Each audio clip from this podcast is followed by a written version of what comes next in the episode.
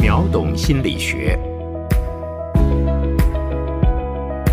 你好，今天来跟您谈谈心情怎么样来影响我帮你，也就是自我觉察对助人意向以及行为的影响。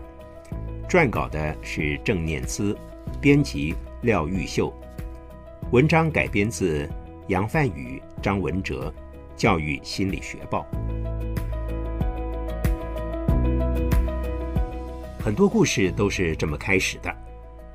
饱受欺负的主角，呃，好，我们就称他为小明好了。饱受欺负的小明，被校园恶霸死命的追杀，眼看又要被打成猪头，突然杀出一个潇洒的背影，拯救了自己。想不到，想不到，那竟是从不给自己好脸色看的同班同学小美。嘿，你别会错意，我今天只是心情不错才帮你的哦。这个小美呢，像英雄一般的出现，但是淡淡的说着，话还没讲完，小美就已经消失无踪，留下一脸茫然的小明。事实上，真的是这样吗？真会有人只为心情而去帮助另外一个人吗？如果你对于这个问题充满了好奇，那么我们就一起来看看由杨范宇和张文哲在二零一零所发表的论文《心情与自我觉察对助人意向及助人行为之影响》。首先，关于助人行为的研究不胜枚举，最为出名的可能还是一九七三年由 J. Dolly 与 C.D. Button。对神学院的学生进行的 The Good Samaritan 的实验，看看时间紧迫的情况里，有多少神学院的学生会停下给予路人协助。近期呢，也有 YouTuber 对九所台湾的大学生进行类似的小实验，其中还包含了大家普遍认为要最有爱心的师大。然而有趣的是。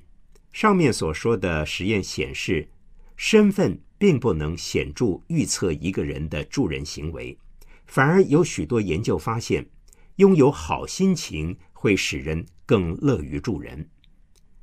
这可能的原因是，这样的心情能使人以较为正向的观点看待周遭的事情，而助人本身又能保持延长人们的正向情绪。像是鱼帮水，水帮鱼，形成正向循环，增强人们对助人的意愿。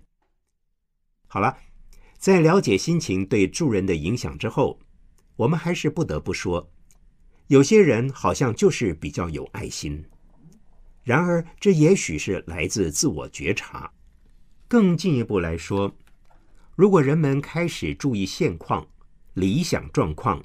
和自身行为之间的差异，可能会感到不安，产生相当大的个人责任感，增加助人的动机。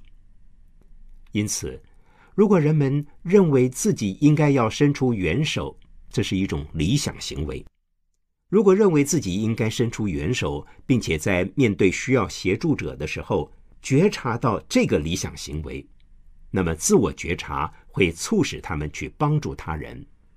我们常学到的“恻隐之心，人皆有之”，大概就是这个道理。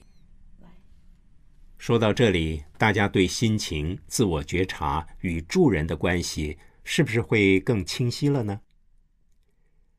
而这篇文章的研究者们，针对上面所说的三个概念，对受试者做了不同的测验，例如，利用播放愉悦或烦躁的音乐。请受试者回忆悲伤与快乐来控制心情，再来就是利用镜子、自画像与节拍器来干扰自我觉察，最后再以不同的临时事由来观测助人意愿，例如整理不完的研究资料、义工报名表与慈善团体联署书等等。在经过千辛万苦的三个小实验后。研究结果千呼万唤出来了。在心情方面，正向心情组的助人行为会多于负向组，这说明了愉快的音乐所引发的正向心情会增进助人行为。研究者的预测得到支持。不过，在自我觉察这方面，研究结果却并未发现高自我觉察组的助人行为有显著的比其他组别要多。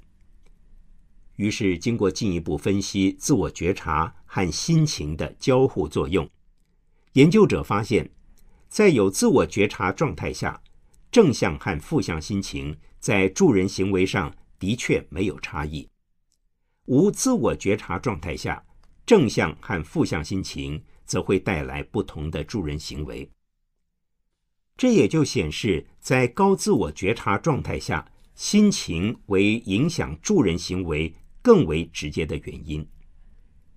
一旦人们深刻意识到自己需要对别人伸出援手，那颗想要助人的心便会蠢蠢欲动，不论心情好坏，都会出动。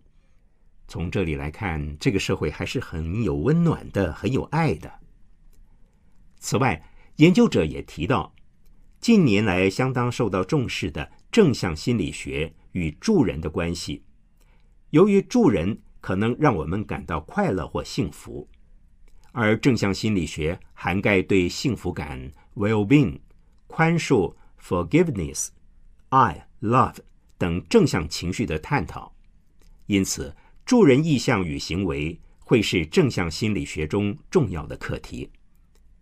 我们甚至能进一步强调它在学校教育中的重要性，例如在校内外的服务机会中加入同理心的训练，或者是提醒学生觉察助人过程的感受，都是教师们可以参考的策略。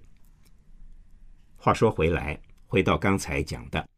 如果小明每天都这样被欺负，而小美又看似唯一可以助他脱离苦海的救星，小明可以怎么做呢？